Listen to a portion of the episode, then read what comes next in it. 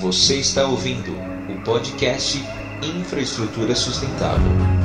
Considerada prioritária pelo governo Jair Bolsonaro, a Ferrogrão deveria ser licitada ainda no primeiro trimestre de 2021. Trata-se de uma ferrovia que percorreria quase mil quilômetros entre Sinop, em Mato Grosso, até o porto de Miritituba, no rio Tapajós, no estado do Pará. Estamos falando do principal centro de produção do agronegócio brasileiro e o objetivo da construção dessa linha de trem no meio da Amazônia seria justamente acelerar a exportação de sua enorme safra de grãos. Mas será que essa obra acelera o desmatamento é, da região e atinge vários territórios indígenas? Será que realmente o Brasil precisa dela? Será que os impactos que ela poderia gerar são maiores do que os seus benefícios? Será que não existem alternativas mais baratas a essa alternativa da ferrogrão, inclusive para o próprio agronegócio, com, com preços mais baratos de transporte? Esse é um dos temas que vamos discutir hoje e conversar com o André Ferreira do IEMA. Oi, gente, eu sou o Sérgio Guimarães e hoje vamos falar sobre um assunto que está entre as pautas prioritárias do GT Infraestrutura nesse começo de 2021. O projeto da Ferrogrão e o corredor do Arco Norte na Amazônia brasileira. Mais do que isso, vamos falar de um contexto dessa obra que está inserida e das consequências desse modelo de desenvolvimento desse tipo de infraestrutura. Por isso, convidamos o especialista André Ferreira, nosso amigo, fundador do Instituto de Energia e Meio Ambiente, o IEMA, que sabe muito sobre esse assunto. Bem-vindo, André. Pode começar se apresentando e falando um pouco sobre o trabalho do IEMA nessa área. Olá, boa tarde, Sérgio. Boa tarde, pessoal. Obrigado pelo convite. Bom, é um prazer estar aqui, um desafio também. É, Bom, antes de falar sobre a Ferrogrão, deixa eu apresentar um pouco. Eu sou André, André Luiz Ferreira, sou diretor do Instituto de Energia e Meio Ambiente. Nós somos uma organização sem fins lucrativos e nós, o nosso trabalho é orientado para o aperfeiçoamento do processo de tomada de decisão de infraestrutura nas áreas de energia e transporte. É, no fundo, no fundo, o que a gente objetiva é incluir os riscos sociais e ambientais no processo decisório sobre projetos de infraestrutura, tanto da geração de energia quanto no transporte, né, logística, enfim. É isso. Então, é, nós temos trabalhado já um tempo com logística e mais recentemente nós nos debruçamos sobre é, essa questão do, do transporte de, de commodities especificamente das commodities agrícolas produzidas em Mato Grosso, é, que hoje, bom, historicamente até hoje, esses grãos produzidos no Mato Grosso, eles são escoados prioritariamente, isso é histórico, pelo Porto de Santos e pelos demais portos do Sudeste, mas o principal deles é, é Santos. Agora, nos últimos anos, especialmente é, nos últimos seis, sete anos, o que a gente tem visto é um movimento é um deslocamento desse eixo de escoamento é, para o que a gente chama os portos do Arco Norte, ou seja, é, aos poucos é, esses grãos que prioritariamente, é, principalmente eram exportados via Porto de Santo, vêm se deslocando é, pra, para os portos do Arco Norte. que seriam os portos do Arco Norte? São aqueles portos, você tem aí São Luís e Belém, que são portos, São Luís um porto marítimo, né? Belém quase, né? Está ali no Rio Pará. É, e nós também temos portos exportadores dentro da Amazônia, já no o de Itacoatiara, historicamente também exporta, e de Santarém. Mas o que tem acontecido é, nos últimos anos, conforme eu falei, é um aumento da movimentação de grãos nesses portos.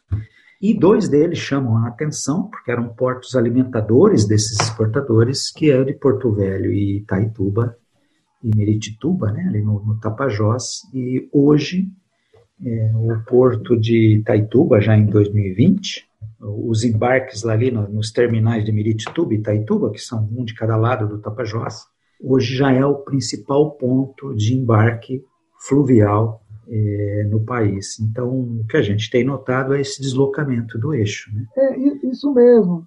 Então, é, como eu tinha falado, nós estamos falando a respeito da ferrograma, na realidade nós estamos falando de um, de uma mudança de estratégia de escoamento, né? Tem privilegiado que se chama aí corredor do Arco Norte, que passa no, no centro da Amazônia. Né?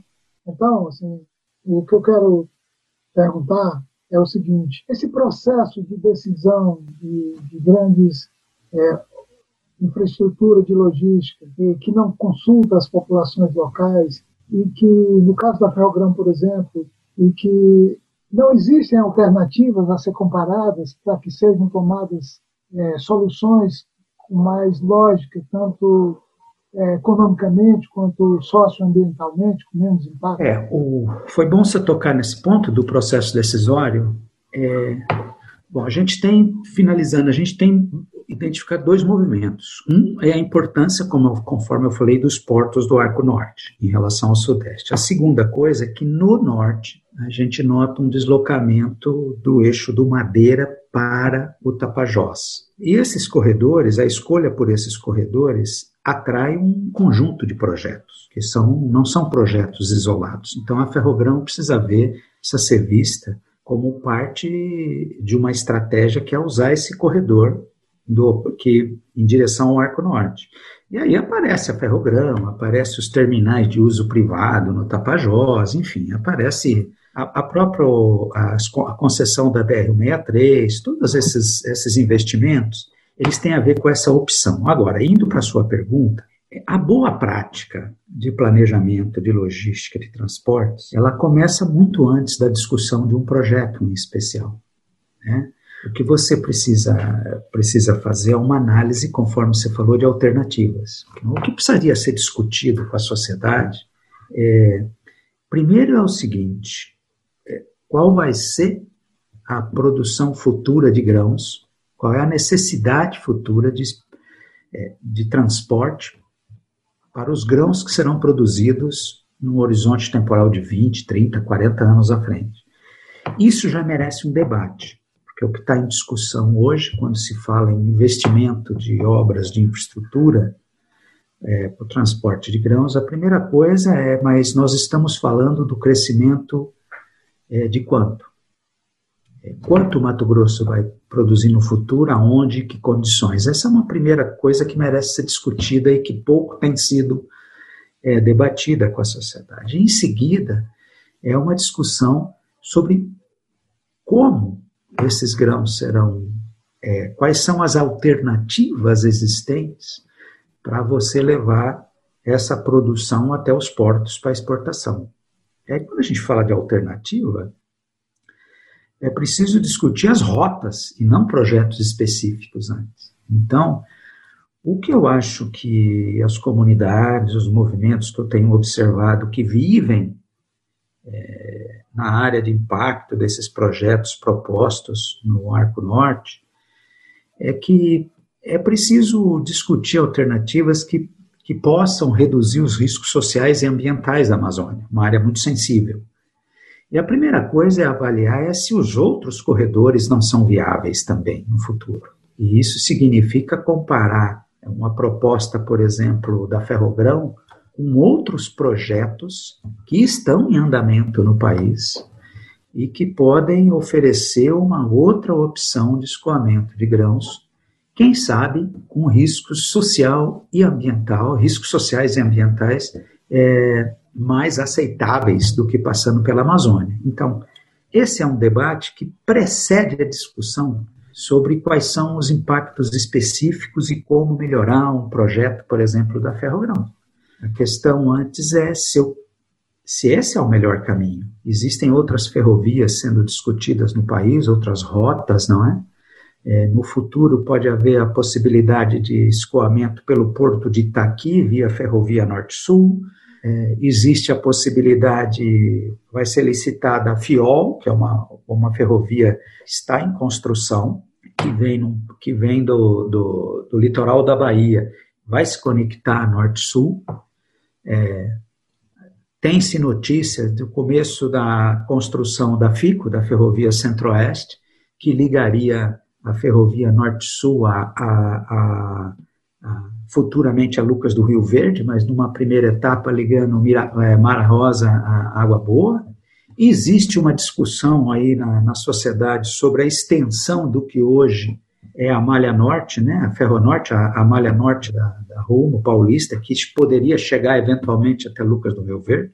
Então, toda essa rede, é, todo esse conjunto de ferrovias, e mesmo a Ferrogrão, elas têm que ser postas na mesa e avaliar o conjunto de alternativas frente a todas essas propostas e possibilidades é, que talvez não seja necessário impor risco social e ambiental à Amazônia. Pode ser que seja possível, e isso é o estudo de cenários. E isso é uma análise alternativa é, que ela foi feita e se ela foi feita não foi discutida com a sociedade, quais são as premissas, enfim. O que a gente tem defendido é, não é um outro projeto alternativo A ou B, a, a Ferrogrão, se deve ou não, mas é preciso é, ter um processo de decisão mais transparente, mais claro e comparando diferentes alternativas. É isso, e a sociedade poder opinar sobre isso. Muito bom, André. É, é muito importante essa sua abordagem, porque aqui nesse, nesse nosso programa a gente sempre trabalha questões propositivas também. A gente não trabalha somente os impactos, os riscos. Né? Tem muitos pontos nesse, serem abordados nesse projeto. Primeiro é esse que você traz, né? quais as alternativas, não só socioambientais, mas as alternativas econômicas mais, possivelmente mais interessantes, alternativas de, de exportação, alternativas de portos maiores, é, preços melhores. Né? Eu acho que esse, esse é o estudo principal que é, que é colocado aí. Porque no caso da Ferrogrão, e talvez você possa falar um pouco disso também, é, bom, aí tem todo o processo do licenciamento, né, de consulta às populações, etc., etc., que, que não foi feito. Né? Mas no caso da Ferrogrão tem também um outro impacto, que é a Ferrogrão não vai até um porto marítimo, ela vai até um porto fluvial que fica no Rio Tapajós. Né? Então, necessita de fazer um transbordo é, em Miritituba, região de Itaituba, e, e essa, essa carga ir por barcaça até um porto marítimo, para que possa ser carregado em navio marítimo. Né? Então, são duas, dois transbordos, né? o que encarece. Então, acho que essa análise comparativa é, é fundamental é. Nesse, nesse, nesse processo. Né? Então, é, você colocou bem a questão, é preciso entender, você colocou bem, ferro, essa ferrovia ela não vai até um porto é, onde você embarca para o exterior.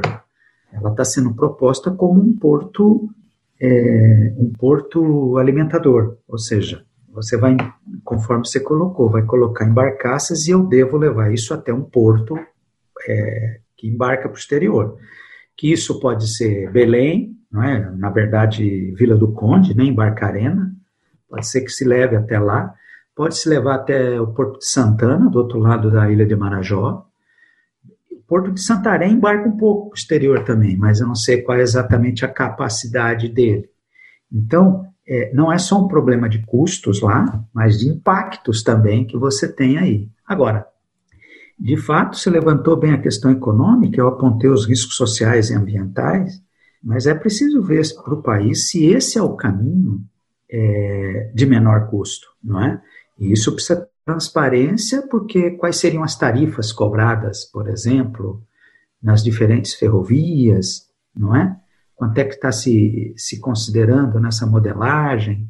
Então, essa é uma outra discussão que deve ser feita com a sociedade de comparação de custos. E quando eu falo de comparação de custos, é importante ter uma coisa assim que é, é não é apenas o custo de transportar o grão, porque nós estamos falando de outras rotas de infraestrutura que não serve apenas para o grão. Então esse custo logístico para o país ele precisa ser comparado nas várias alternativas. Né? Então você tem razão, é, não se trata apenas de risco social e ambiental, porque inclusive do ponto de vista econômico, né, financeiro, é, é preciso avaliar se isso que está sendo proposto é a melhor alternativa para o país. Inclusive para o próprio negócio, é o menor preço que ele vai vai conseguir. Né? Tá. A pois gente não. já está caminhando aqui, o tempo passa rápido, a gente já está caminhando aqui para o final, mas assim, é, eu acho muito boa essa sua argumentação, no sentido de que a gente faça uma análise de custo dessas alternativas, inclusive, só, não só, mas inclusive socioambiental também, né? Mas uma, uma, uma última pergunta nessa nossa conversa de hoje é assim, como que a gente pode é, Bom, isso nós estamos conversando aqui, você está trazendo, mas o governo está a mil por hora aí querendo emplacar esse projeto é, de qualquer forma. Né? Inclusive um projeto que diz que é com investimento privado, né? o governo está disponibilizando aí 2,1 bilhões para cobrir riscos não, não, identificados. Né? É, a pergunta é como que a sociedade, como você vê que a sociedade, as organizações da sociedade, é, as populações territoriais é, podem se organizar e trabalhar no sentido de influenciar é, essa, essa tomada de decisão por parte do governo. Que sugestões você, você traz para nós nisso aí? É, bom, esse é um ponto importante e eu diria até delicado. É, por quê? Porque há uma. É comum o mercado, boa parte do que a gente chama o mercado, dos parte dos investidores, olharem as organizações não governamentais e os movimentos sociais é, apenas como é, sua postura reativa, ou seja, resistindo a projetos. E todo mundo escuta isso, de que especialmente as organizações não governamentais, de ambientalistas, de que elas são contra o desenvolvimento, etc. Enfim. O que eu acho, é, essa é uma leitura equivocada, mas ela é preciso provar que essa é uma leitura equivocada. Então, para te responder objetivamente, eu acho que as organizações, os movimentos sociais, é, devem ter todas as condições de discutir futuro logístico para o país de ter propostas objetivas e dizer que esse não é o melhor caminho.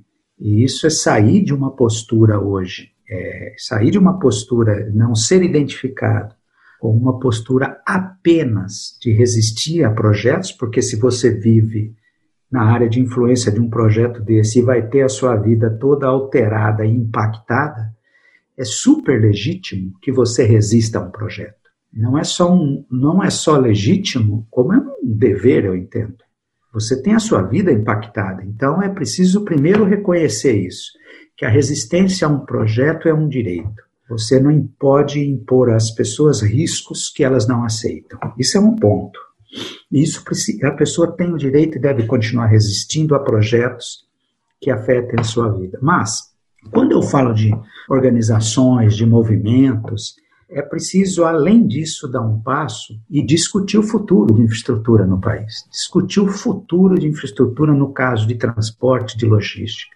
É preciso se preparar e dizer que há outras alternativas. Então, eu penso que, além de apontar os problemas, é, os impactos que determinado projeto, no caso a Ferrogrão, tem na vida das pessoas, é importante também ter uma postura propositiva e de dizer o país não precisa disso, porque existem outras saídas. Vamos buscar outras saídas para viabilizar o negócio, viabilizar emprego, viabilizar o trabalho das pessoas que não seja num caminho de impor riscos social e ambiental inaceitáveis. Então não se trata de barrar o, o desenvolvimento, toda essa conversa, se trata de fazer da melhor maneira por outros caminhos. E aí eu acho que a sociedade civil pode se organizar e se preparar e querer e, e discutir o futuro de infraestrutura. Qual é a infraestrutura que a sociedade quer? Qual é a infraestrutura que ela propõe? Exatamente. Então, esse me parece um caminho importante. Então, você trouxe um, um ponto muito importante, porque, inclusive, acho que essa discussão tem que ser feita e acho que tem uma discussão até mais ampla, porque na medida que essas infraestruturas vão sendo colocadas, elas vão consolidando um modelo que é chamado aí de reprimarização da economia, né, que será que é isso que é o futuro do Brasil? Né? E isso concorre com infraestrutura em outras áreas. Né? E é fundamental que a gente, que a gente ouça né, a, a comunidade, quais são as prioridades para a comunidade da região. Muito interessante que teve um, uma pesquisa e o, o, antes disso o GT Infraestrutura está desenvolvendo um trabalho de infraestrutura que queremos, né, que é ouvir a, a, a, população quais são as infraestruturas prioritárias para as populações da Amazônia. Né? A gente fala muito essa história de infraestrutura na Amazônia, infraestrutura para a Amazônia, porque essa ideia, esse corredor Arco Norte, é, assim como a própria Ferrogrão, como hidrelétrica, são infraestrutura na Amazônia, mas não são infraestrutura para a Amazônia. Né? Então é importante saber da, das populações com a infraestrutura que, que elas isso é- querem. É, né? Isso é outra coisa que você coloca muito importante, Sérgio, porque nós estamos falando de mais de 20 milhões de pessoas numa região Exatamente. aí. É, e, e qual é a infraestrutura que essas pessoas precisam? Exatamente. E, e você vê que essa região ela é pobre em saneamento, você é. tem um milhão de pessoas, pelo menos, sem energia elétrica na Amazônia. É, você tem essa crise sanitária que nós vivemos agora demonstrou um problema sério de infraestrutura de saúde na região amazônica, né? é, que é infraestrutura também, é ausência. Então, essa infraestrutura é a infraestrutura para as pessoas que vivem lá. Né? Então, você Exatamente. colocou bem a diferença entre eu botar um projeto de infraestrutura na Amazônia é, que não é para a Amazônia, é diferente de discutir a, qual é a infraestrutura que quem vive lá precisa. Essa diferenciação é, é fundamental. É, exatamente. E teve uma pesquisa agora, no final do ano, em novembro, é, que o Instituto Mundo que Queremos e o Instituto Clima e Sociedade fizeram com populações da Amazônia sobre é, qual a visão delas né, da, da, população sobre as infraestruturas necessárias. Então, por exemplo, a, é, a pesquisa trouxe resultados muito interessantes. Era mais carente a saúde, isso que você falou. 74% dos entrevistados disseram, ou seja, três quartos dos entrevistados disseram que é preciso infraestrutura de saúde, seguido de, de educação, 50%, e geração de empregos também, 50%. Então, na realidade, as pessoas estão transitando por outro, por outro por outro espaço muito distante de, de mega obras e, e de corredores para transportar grãos. Né? E essa pesquisa é muito interessante, porque também é, tem a, traz a visão da, das populações locais, né? que, que considera, por exemplo, que a preservação ambiental é a condição fundamental para o desenvolvimento econômico da, da região, na avaliação de 86% dos brasileiros que vivem na região. Né? É, perguntado sobre a, qual a atividade econômica de maior potencial na região, o turismo, né? disparado na frente de outros. Né? É, e que muito interessante essa pesquisa. É, interessante. Pouco tempo. Então, nesse sentido que você está falando, né, acho que essa conversa ela vai bastante bastante além né, de discutir as alternativas desses projetos, mas também discutir alternativas de que, que classes de infraestrutura, de que setores, né? como, por exemplo, fortale infraestrutura que fortaleça uma economia regional, com base na biodiversidade, por exemplo, né? como esse é. exemplo é. do turismo. Né? Você e... colocou bem, porque são duas formas de discutir alternativa. Né? Uma é dizer que projetos que estão na Amazônia, mas não são para a Amazônia, discutir alternativas a ele, porque eu não quero estar sujeito a um conjunto de impactos e pode haver alternativas até boa para o país economicamente que não precisa passar aqui. Então, eu estou discutindo alternativas a, a, uma infraestrutura que está sendo é, é, é, uma discussão locacional. Isso pode uhum. ser deslocado para outro lugar onde teria menores impactos, uma área já antropizada. E uma outra coisa que é discutir alternativa é o tipo de infraestrutura. É que infraestrutura eu preciso. Então, eu preciso de investimentos também que não são esses. Eu preciso de investimentos de infraestrutura morando, vivendo na Amazônia, que são outros, né? que é isso que você falou. Que é uma outra forma de discutir alternativa também. Muito bom, André. Amigo, é muito bom falar contigo. A gente teria umas, umas cinco horas de conversa aí, mas nosso tempo está tá chegando ao final. E aí eu estou querendo É, cadê aqui? Eu estou querendo me. Primeiro, te agradecer né, por dedicar esse tempo para conversar com a gente e dizer que a abordagem do nosso programa é sempre essa busca de alternativas, é sempre uma abordagem é, propositiva, né? a gente sair desse lugar comum de ficar somente reagindo, o que é importante e necessário também, mas não só nisso, mas também propor. Né? E é, te agradecer e dizer que foi muito bom e te deixar aberto aí para um comentário final seu também. Não, é só agradecer, Sérgio. Obrigado pelo convite. É sempre uma satisfação poder compartilhar a experiência que a gente tem, né, o aprendizado, compartilhar isso com os outros é, é sempre uma satisfação e eu acho que é uma obrigação, né. É, então, eu, eu aqui te agradeço e parabéns pelo programa. É, em frente. legal. Conte comigo. Tá, com certeza vamos falar outras vezes. E como você sabe, né, é uma das é, eixos principais de as pegadas principais aí da atuação de prefeitura é fazer essa ponte, ouvindo a, as comunidades locais, levar informações para ela, mas também ouvir delas quais são suas prioridades e colocá-las no processo de discussão para tomada de decisão. Né? E não somente serem atropeladas por, por grandes projetos, como tem sido a prática dos, das últimas décadas na Amazônia. Grato, André. Obrigado, tchau, gente. Sempre é valeu. bom. Tudo de bom, valeu, até mais. Tchau.